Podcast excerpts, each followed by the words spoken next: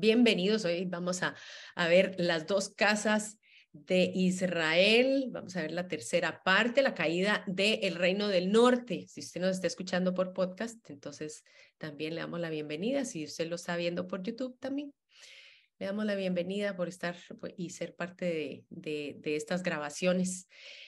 Hace un mes empezamos este tema. Si usted no ha visto las anteriores, yo lo motivo que lo vea. No importa el día de hoy si usted no lo ha visto, porque vamos a tratar un tema que nos compete acerca de la iglesia. Em, pero este tema es sumamente importante entenderlo para así nosotros podemos luego leer bien nuestra, nuestra Biblia y poder dividir exactamente cómo eh, a quién se le está hablando, en qué tiempo, en qué momento. Y bueno, eh, la última vez nos quedamos en la división de, el, de cada uno de los reinos. Sabemos que por el pecado de Salomón entró todo ese paganismo con todas las esposas a quien él quiso pues congraciarse y el Señor divide el, el reino, digamos, divide a Israel entre Jeroboam y Roboam y lo divide entre el reino del norte, lo que entonces vemos que fueron las diez tribus, y el reino del sur que se queda eh, abajito en Jerusalén. Vamos a esto ya lo hemos visto, así que no lo vamos a mencionar, pero hoy vamos a hablar entonces cómo eh, cayó el, el, el, reino del norte, Israel, el, reino del sur se llamaba eh, Judá o Jerusalén. el reino del norte, vamos a ver entonces la caída Vamos a ver entonces qué fue lo que sucedió, qué pasó con Jeroboam cuando a Jeroboam se le entrega todo un reino. Y después de ser el siervo, él de repente se ve como rey y, y aquí es donde eh, nosotros agradecemos cuando el Señor nos lleva paulatinamente a ir subiendo poco a poco, porque una persona que está muy abajo y se le pone en un lugar de liderazgo y tiene ciertas inseguridades, es bastante peligroso. Y eso fue lo que sucedió con Jeroboam. Jeroboam siendo el siervo de Salomón, eh, a él se le entrega, se le entrega el reino.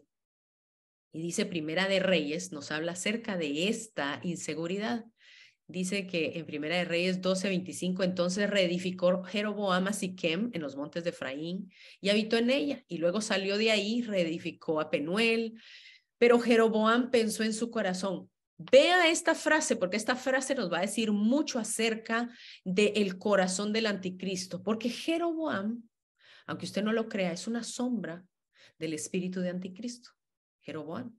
Y él dice, pensó en su corazón. Y él dice que él pensó en su corazón, ahora la casa de David se recuperará el reino.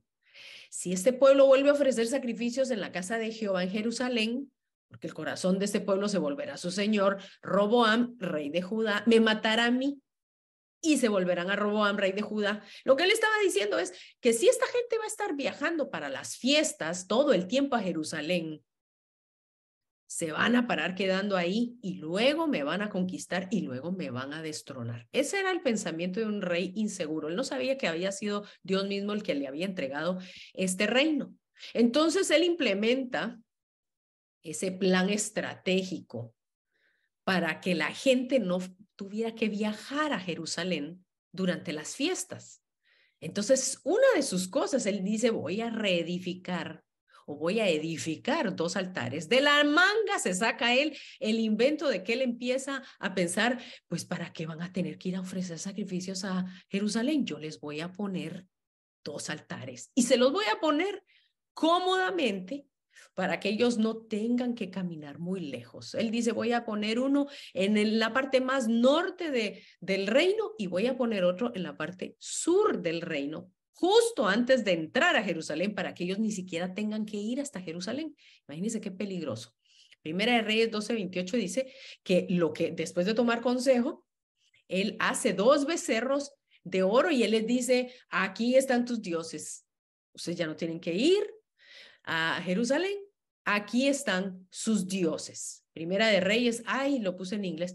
Primera de Reyes 12:29 dice, entonces puso uno en Betel, hasta arriba, hasta abajo, y otro en Dan. Vea estratégicamente lo que él hace. Pone cómodamente los lugares para ir a adorar.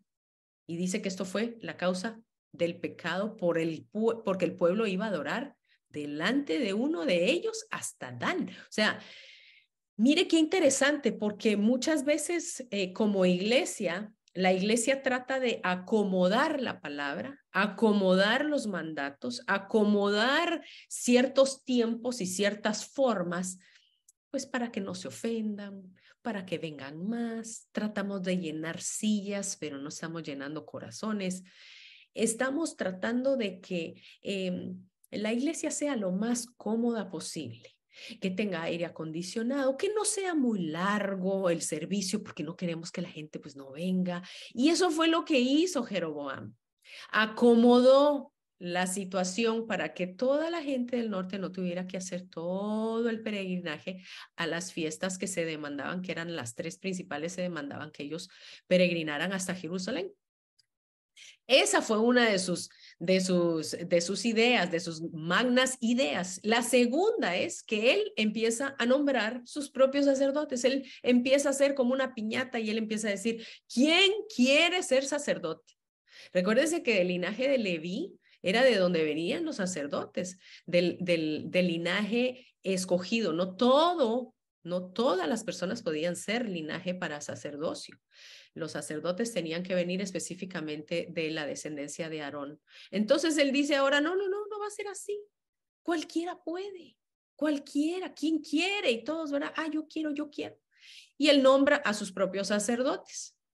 Pero nombrando a sus propios sacerdotes también dice, segunda de Crónicas 11, 13 y 16, que él excluye a ciertos sacerdotes, a los verdaderos y a los levitas, entonces ellos regresan a Jerusalén porque una vez que se vieron ellos excluidos, dice que, que bueno, eh, dice el 14, pues los levitas dejaron sus ejidos y sus posesiones y se fueron a Judá y a Jerusalén porque Jeroboam y sus hijos los excluyeron del ministerio de Jehová. Entonces, dice Jeroboam, designó sus propios sacerdotes para lugares altos. Mire lo que dice la palabra acerca de lo que él había hecho. Él había abierto puertas para demonios. Muchas veces nosotros decimos, pero no tiene nada de malo. Si lo hacemos así, sí, claro, la Biblia lo hace así, pero ¿y qué tal si lo hacemos así? Eso fue lo que Jeroboam dijo. Dios conoce mi corazón. Y pues la gente llega y igual están adorando a Dios. Y la palabra dice que esos lugares altos fueron para los demonios. Aquí ya vemos una profundidad de algo que a veces se nos pasa por alto cuando las buenas intenciones tratan de cambiar las cosas que Dios ha mandado. Dios dijo, es en Jerusalén. Es en Jerusalén donde quiero que vengan a adorar. Y dice que con esto se abrió una puerta para los demonios y para los becerros que él había hecho. Y la número, eh, eh, ah, bueno, y entonces Dios no deja de amonestar a Jeroboam por esto. Mire que la misericordia de Dios no le envió fuego a Jeroboam, sino que él es amonestado por un profeta. Y el profeta es amonestado, eh, le dice a Jeroboam lo que está haciendo incorrecto, pero dice Segunda de Reyes 17 que con todo esto Jeroboam no se apartó de su mal camino, a pesar de que Dios le advirtió y le dijo, no hagas eso. Y dice que él volvió a designar sacerdotes de los lugares altos de entre el pueblo. Y dice, a quien quería lo consagraba para que fuera de los sacerdotes de los lugares altos. Aquí ya era una piñata.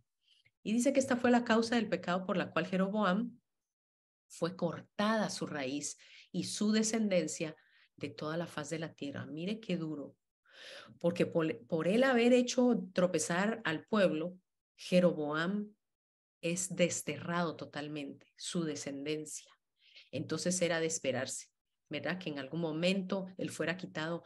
Pero hubo algo acerca de esto, nombramiento de los, de los sacerdotes, y fue que hubieran personas todavía con, con ese discernimiento, eso, esa apertura espiritual. Y esas personas supieron diferenciar y dijeron, no, no, la verdad es que no, esto a mí no me suena, esto, yo siento que esto no es lo que Dios quiere. Y dice que también de todas las tribus en Segunda de Crónicas 11, 13, dice que tras aquellos, a quienes, los sacerdotes, los levitas, dice que también de todas las tribus de Israel, los que tenían el propósito sincero de buscar a Dios. Y qué lindo. Los que tenían realmente el deseo de buscar a Jehová, el Dios de Israel, se fueron a Jerusalén a ofrecer sacrificios a Jehová. Ellos realmente dijeron, no, no, esto no me suena de los dos altares, esto está mal, así no es como lo dice la palabra. Y ellos entonces regresaron y dice que ellos confirmaron a Roboam, que era el hijo de Salomón, por tres años. Y ellos anduvieron en el camino de David y de Salomón. Así que varios se les pegaron a estos sacerdotes que se regresaron al sur, varios. Y entonces, eh, eh, en una de las diez tribus, de las diez tribus que había sido dada para la del norte, ahora se pasa para el reino del sur. Siempre se quedó gente, ¿verdad? Hay gente que por mucho que se lee la palabra, eh, dice, pero es que el Señor conoce mi corazón y bueno, Así somos todos, a veces tratamos de justificar, pero Leví se regresa al sur, se regresan los sacerdotes y entonces queda el sacerdocio en la casa de Judá. Y el, número tres que él hace, mire aquí, porque aquí vamos a acampar un poquito, porque vamos a entrar a un tema de historia de la iglesia. Lo que él hace es que en este su plan estratégico instituye nuevas fiestas. Usted sabe que el Señor eh, había instituido las fiestas que eran las fiestas que honraban al Hijo.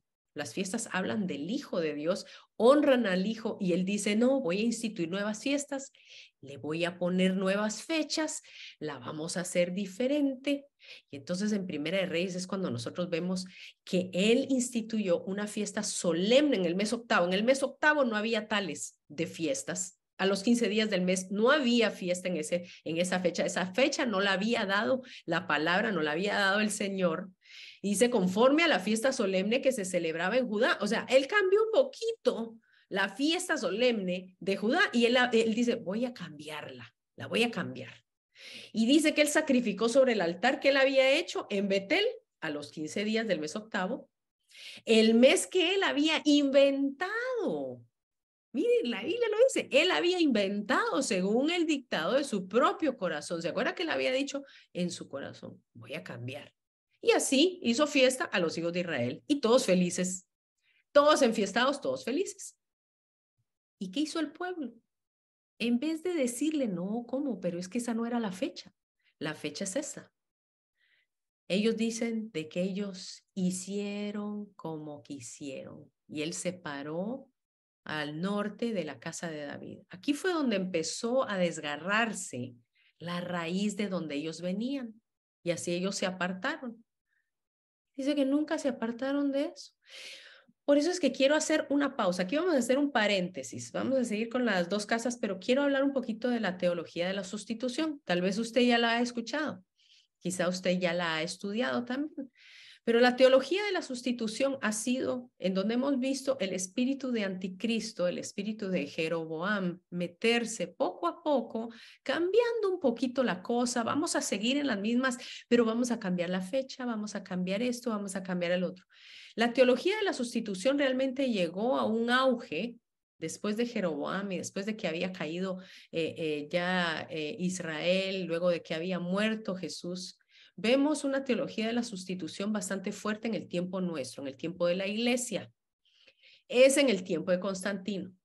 Si usted no ha escuchado a Constantino, pues Constantino se convierte al cristianismo, pero se convierte con una raíz pagana en donde él no pudo hacer la diferencia en dejar las raíces romanas que él traía, el paganismo de, de Roma, el paganismo de la idolatría, él no pudo hacer esa diferencia y como, pues, como buen eh, eh, líder, Constantino tuvo mucha influencia sobre los cambios que tenían que hacerse en la iglesia. Cuando por medio de los concilios empieza a instituir la iglesia ya como tal, nosotros hemos oído el credo de Constantino y luego el credo, eh, ese no fue instituido precisamente por, por los, por los, digamos, por los apóstoles. Eso fue instituido hasta el tiempo de Constantino. Y cuando se reúnen en el último, en, este, en este concilio, en donde se tomó una, una directriz bastante rotunda, Constantino ya venía permeado de un antisemitismo, porque, ¿por qué? Digamos que el judaísmo no era bien visto para los romanos, eran como una clase baja, una clase mm, un tanto gentil, digamos, para los ojos de ellos, ¿verdad? Era una, una como, como digamos, para la chusma, eh, así veían a los judíos. Constantino no fue la excepción a pesar de que se dice que él se convirtió al cristianismo y su mamá también. Él eh, influye muchísimo y se, en uno de estos concilios se decide desligarse totalmente de la raíz judía, de la raíz hebrea, de la raíz de Yeshua. Y entonces para aquellos obispos que no pudieron estar en, en el concilio, él les envía una carta. Y en esta carta, donde la encontramos en la vida de Constantino, en este, en este libro, en la Enciclopedia Católica, él envía esta carta a los obispos y les dice, parecía cosa, una cosa indigna que en la celebración de esta santísima fiesta, estaba hablando de la Pascua, tal como el Señor lo había inscrito eh, en el, en, el día de Nisan, el 14 de Nisan, que debía ser celebrada la Pascua, dice que siguiéramos la práctica de los judíos, que impíamente han manchado sus manos con enorme pecado y están, por lo tanto, merecidamente afligidos con ceguera de alma. No tengamos, pues, nada en común con la detestable muchedumbre judía Mire, mire el antisemitismo que tenía eh, eh, Constantino, a pesar de que su cristianismo era de raíz hebrea. Dice, porque hemos recibido de nuestro Salvador un camino diferente. Y continúa. En primer lugar, se declaró impropio seguir la costumbre de los judíos en la celebración de esta santa fiesta. Porque, habiendo sido manchadas sus manos con el crimen, las mentes de estos desgraciados están necesariamente cegadas.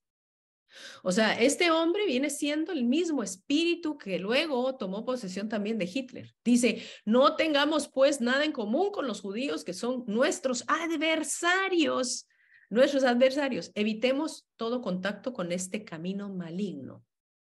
Esto está en la historia eclesiástica en el capítulo 9. Entonces, se hizo este credo, este credo para las personas que se les forzaba a renunciar su raíz hebrea. Aún si hubieran convertido al cristianismo, tenían que renunciar rotundamente a todas las tradiciones. Y este era el credo que ellos tenían que recitar.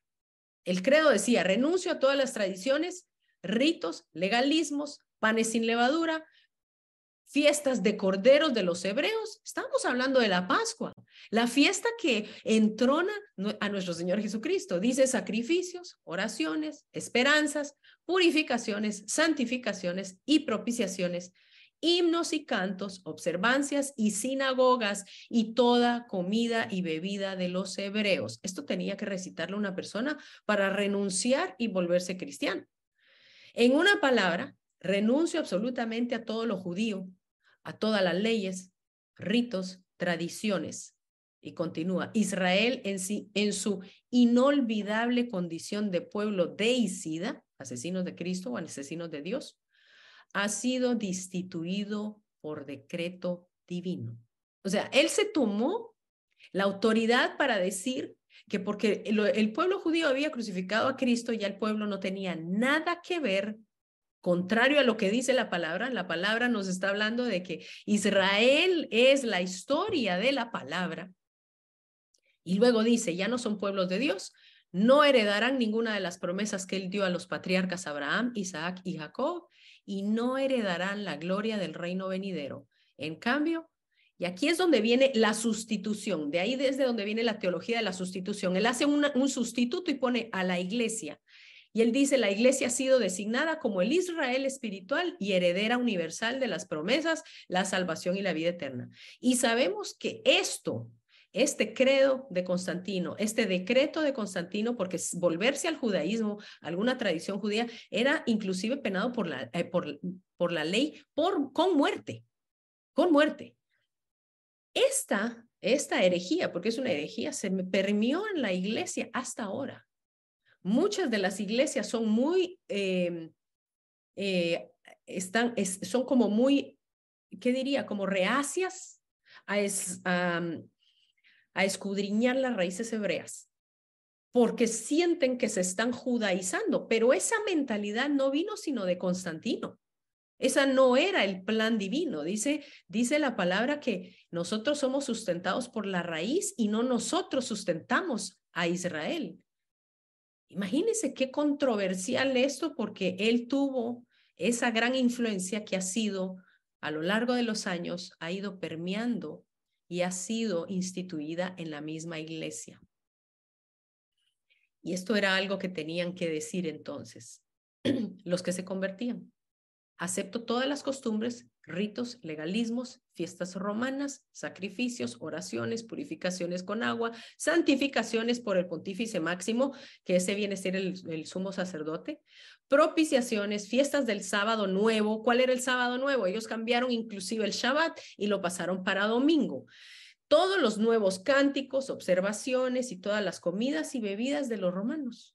En otras palabras, acepto absolutamente todo lo que es romano, toda la ley nueva, rito y costumbre de Roma y la nueva religión romana. Esto fue un cisma tan fuerte como lo fue luego la reforma. Fue un cisma en donde quebrantó y destituyó la raíz hebrea en la iglesia. Y la iglesia por eso desconoce mucho de su raíz hebrea, porque esto tuvo una influencia, como dijimos, hasta el día de hoy. Este es el espíritu del anticristo.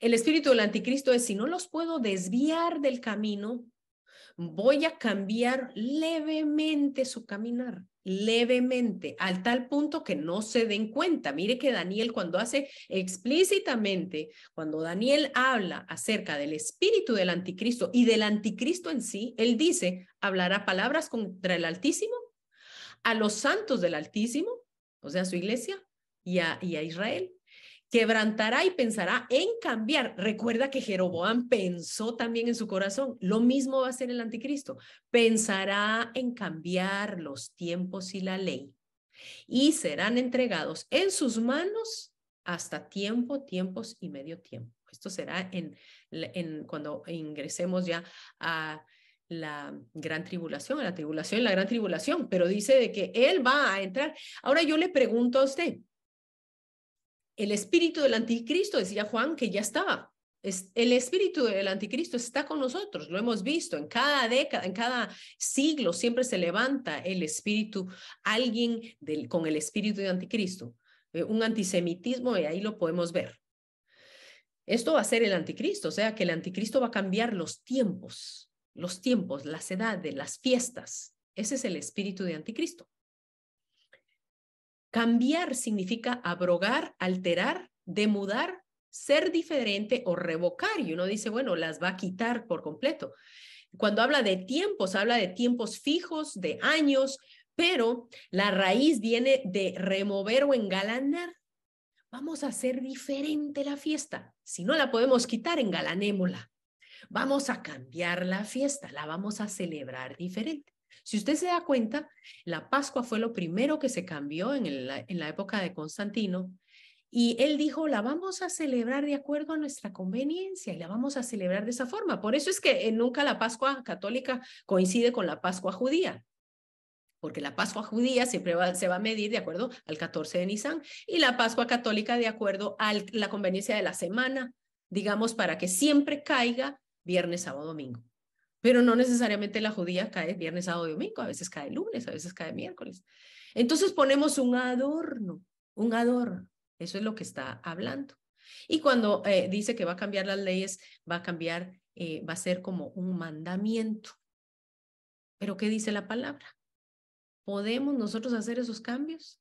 La palabra en Gálatas 3.8 dice, pero si alguno de vosotros, no importa quién, qué autoridad sea, algunos de nosotros, los discípulos que escribieron la palabra, el, Nuevo Testamento, ellos mismos estaban diciendo, ni a nosotros, ni un ángel del cielo, si os anuncia un evangelio diferente del que os hemos anunciado, sea anatema, sea maldito.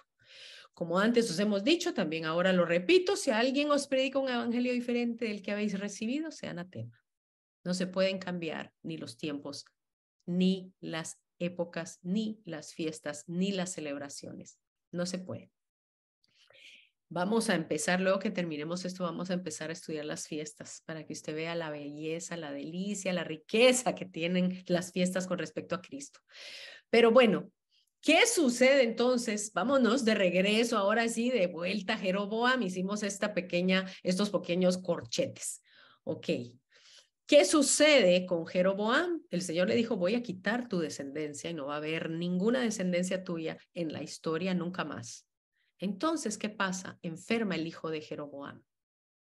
Y Jeroboam le dice, en Primera de Reyes 14, no lo vamos a leer, le dice a su esposa, disfrázate, llévale unos panes, llévale una vasija de miel y ve a hablar con el profeta Ahías, que fue el que me dijo que yo iba a ser rey de este reino. Y ve y lo visitas y le preguntas qué va a pasar con el hijo, pero que él no sepa que tú eres mi esposa. Ella se fue encubierta, ella se fue disfrazada. ¿Y qué sucede? Mire, como buen profeta, Dios ya le tenía a él, ya le había pasado el chisme. Dios ya le había dicho a que la esposa de Jeroboam lo iba a visitar. Y en el momento en que ella entra por la puerta, mire lo que le dice el profeta. Entra mujer de Jeroboam. ¿Cómo? ¿Por qué te finges otra? Me han enviado a tu presencia con una revelación dura. ¿Y sabe qué le dice? Yo te levanté, dile a tu marido, yo te levanté de en medio del pueblo y te hice príncipe de mi pueblo Israel. Le quité el reino a la casa de David y te lo entregué a ti. Entonces Jeroboam recibe esta palabra de parte del profeta. Por tanto, voy a traer el mal sobre la casa de Jeroboam. Extirparé todos los hombres de la casa de Jeroboam en Israel, tanto el siervo como el libre. Barreré la descendencia de la casa de Jeroboam como se barre el estiércol, hasta que no quede nada. Esta mujer que había llegado eh, como incógnita, ya Dios le había revelado, y este fue el mensaje. Por supuesto, el hijo muere, porque Jeroboam, la descendencia de Jeroboam, nunca quedó con vida. Y el profeta Ahías le dice a esta mujer que Jehová iba a levantar para sí un rey en Israel, que iba a extirpar en este día la casa de Jeroboam. Y así fue. Y Jehová sacudirá a Israel del modo como se sacude una caña que se agita en las aguas y arrancará a Israel de esta buena tierra que había dado a sus padres y los esparcirá más allá del Éufrates, por cuanto han hecho sus imágenes de acera enojando a Jehová. O sea, Jeroboam recibe la, la advertencia, pero también la consecuencia la va a sufrir entonces el reino y el reino entonces cae. Pero hubieron varios, no solo fue Ahías, fue Oseas, fue Amós, fue Isaías, Ahías y otros más profetas que no se mencionan, que advirtieron al reino del norte que se volvieran a Israel. Imagínense cuánta advertencia, la misericordia de Dios extendiéndose sobre ellos. Fue algo que Dios una y otra vez les daba advertencias y ellos no quisieron. Una de, las palabras que Joseas le envía o le envió en el tiempo de Jeroboam, dijo, porque Efraín multiplicó altares para pecar, altares que solo le han servido para pecar. Aunque yo haya escrito para él mis leyes a millares, mire, le dijo, estaba escrito, ¿por qué lo cambiaron? Él se las tiene como una cosa de, como un extraño. O sea, ya era como algo que ellos ni siquiera se daban cuenta porque ya no leían la palabra. Imagínense, les gustan los sacrificios, que los ofrezcan. Sacrifican carne, que la coman. Pues no los acepta Jehová. Ahora se acordará de su iniquidad y castigará su pecado y ellos volverán a Egipto.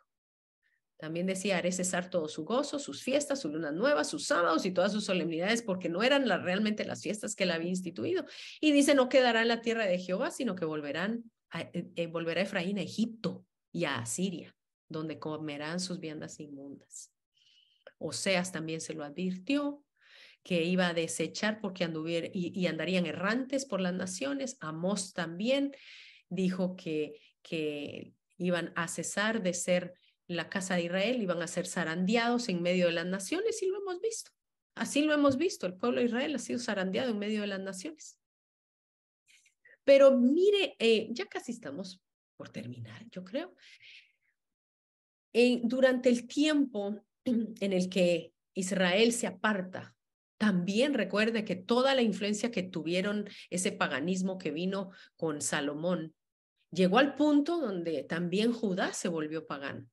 Judá empezó a meter ídolos, empezó a hacer sacrificios que no eran de Dios. Y cuando entra el rey Ezequías, Ezequías hace una reforma y él vuelve a instituir las fiestas, él empieza a limpiar el templo. Y, y eso que esto fue unos 200 años después de que ellos, de que Jeroboam había caído, más o menos. El rey Ezequías extiende su misericordia y le envía mensajeros a la gente del norte. Y él les envía cartas, invitaciones a que regresaran, a regresar, a volver a celebrar la Pascua. Mire qué lindo. Dice que en Segunda de Crónicas 36, hijos de Israel les mandó a decir, él volveos a Jehová, el Dios de Abraham, de Isaac y de Israel, y él se volverá al resto que ha quedado en manos de los reyes de Asiria.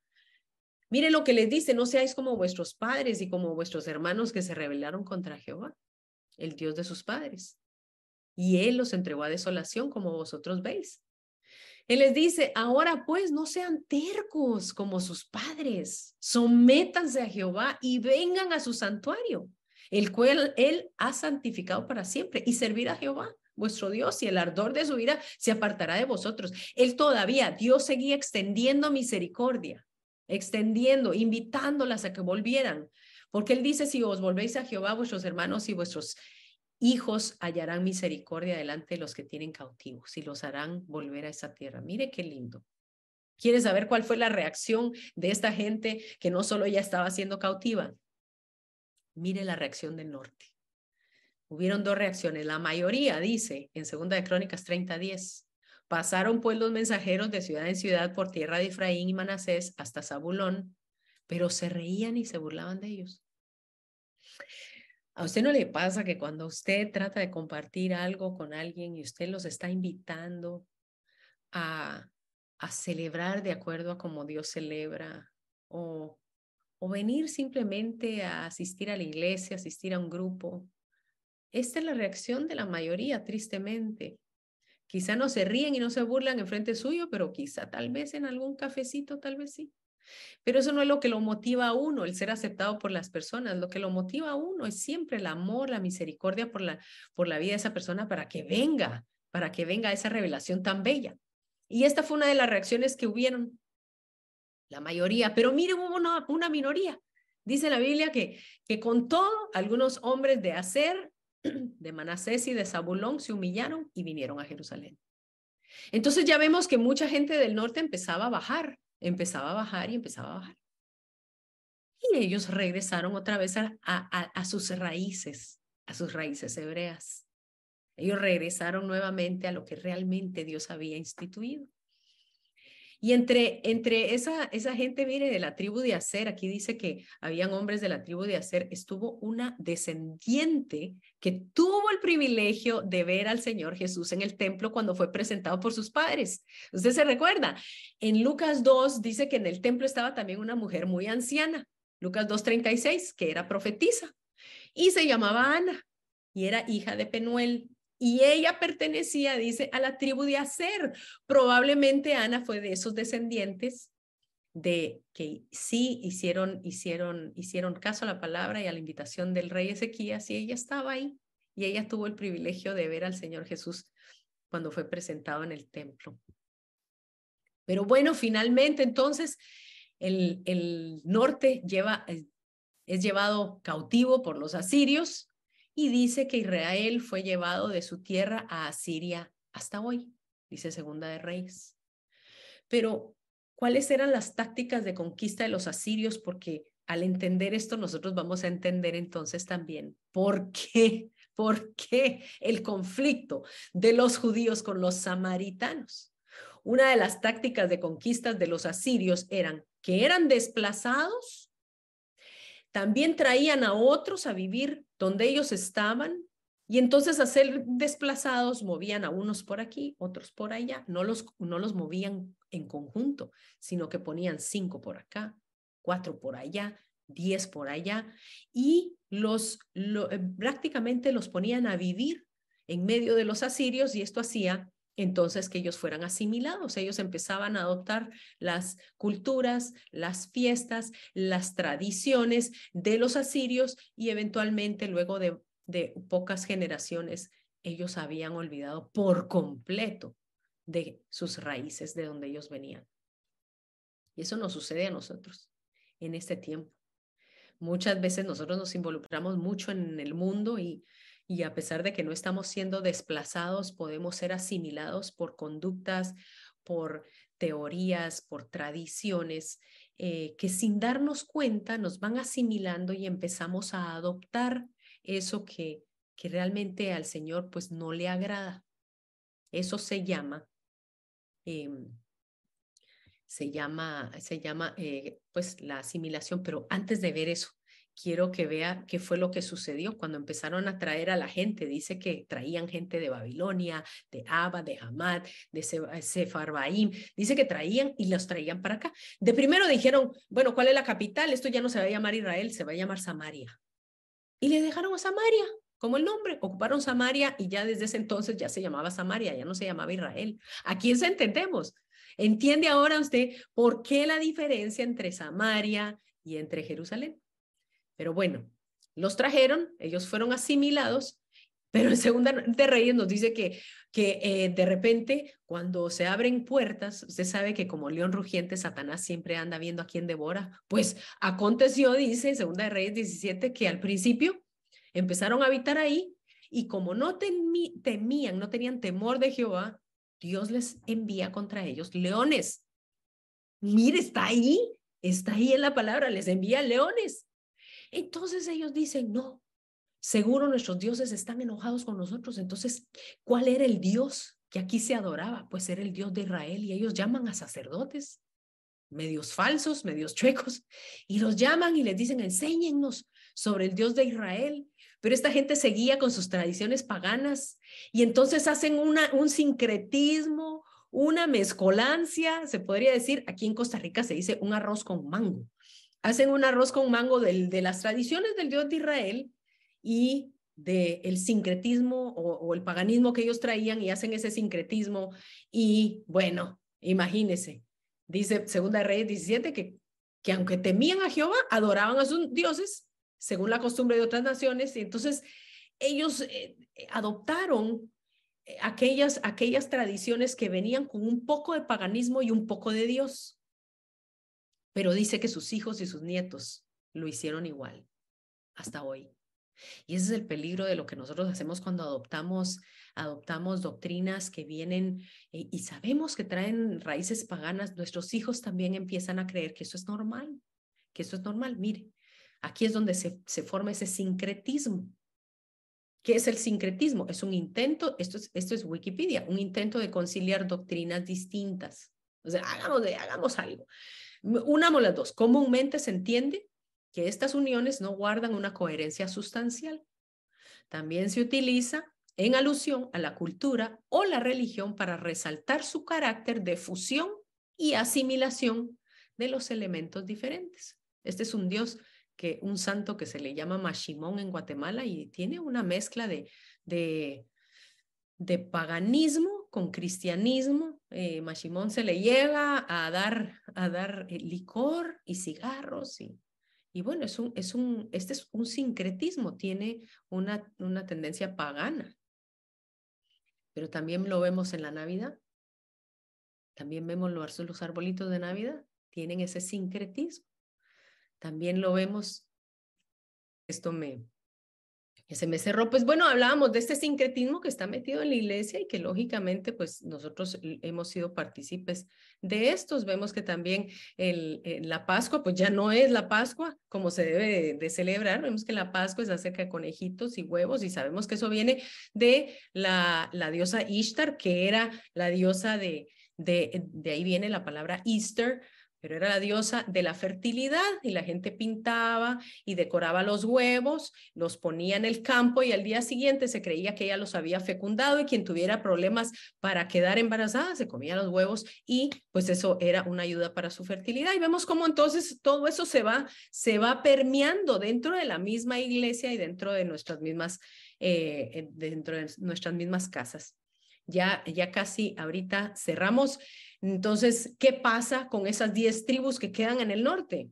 Quedan sin Dios, quedan sin Torah. Recuérdense que Torah significa eh, instrucción, son, quedan sin instrucciones de vida y quedan sin identidad. Entonces ellos empiezan a ser asimilados. Dice Primera de Reyes 14, hasta que Jehová apartó a Israel de su presencia, como lo había anunciado por medio de todos los profetas, sus siervos. Así Israel fue llevado cautivo de su tierra a Asiria hasta el día de hoy. Y vemos que hay mucho, mucho pueblo cautivo todavía en, en, los, en, en todas las naciones, pero el Señor los está trayendo de vuelta a Israel. Entonces, aquí terminamos, terminamos el estudio pero no se me vaya porque quiero comentarle algo. Usted se recuerda en la época de Jesús, cuando Jesús sana a los diez leprosos y solo uno vuelve. ¿Usted se recuerda? Solo uno regresa a darle las gracias. Dice que él, dice en Lucas 17, él era samaritano. Él era samaritano. Mire qué lindo. Jesús estaba, tenía también ese corazón por los samaritanos. Pero ¿qué otro samaritano famoso aparece en el Nuevo Testamento? Ay, pues lógicamente, el buen samaritano. Por eso es que era tan, tan interesante cuando el Señor hace la comparación de un levita, un sacerdote, y es el samaritano el que realmente el Señor aplaude. ¿Por qué? Porque entre judíos y samaritanos no se llevaban, si usted tenía que pasar a algún lugar a donde usted tenía que ir y tenía que pasar en medio de Samaria, la gente hasta se desviaba para no tener que entrar a Samaria, por lo mismo, porque los, los sentían como que ellos estaban contaminados, era, era gente como de, de, de segunda clase, eso era lo que ellos creían. Pero hubo algo, y ya con esto cierro. Usted se recuerda que el Señor Jesús les dijo, y les dio instrucciones a sus discípulos. En Mateo 10:5 dice que él les dijo, por camino de gentiles no vayáis, y en ciudades samaritanos no entréis, sino id antes a las ovejas perdidas de la casa de Israel. Él venía por las ovejas perdidas de la casa de Israel, primeramente. ¿Por qué fue que no se le permitió ir a Samaria? ¿Por qué? si en Samaria había pueblo de Dios. No fue porque no hubiera pueblo de Dios en Samaria que Él no les permitió entrar. ¿Usted sabe por qué fue? Porque en Samaria Él ya tenía preparado una evangelista, la mujer samaritana. Ella fue la primera evangelista de Samaria. Él no iba a usar un hombre. Él no iba a ir personalmente, aunque después fue. A la primera persona que él usó para que el llamado llegara del que el reino de los cielos se había acercado, fue una mujer. Y fue la mujer samaritana que él se encontró en el pozo. Por eso usted recuerda esa historia que ella le dijo, porque tú me hablas siendo judío, porque los judíos y los samaritanos no se llevan entre sí. Ahora con esta historia y con la historia que acabamos de ver de cómo cayó el reino del norte, usted lo puede entender mejor. Así que mi deseo es que usted pueda estar totalmente eh, con sus ojos abiertos para la próxima, la próxima enseñanza va a estar tremenda. Yo, mm, mi anhelo es nada más de que nosotros podamos regresar a esa raíz eh, de la que habla la palabra, nuestras raíces hebreas, porque Jesús nació, vivió y murió siendo judío. Que Dios los bendiga. Eh,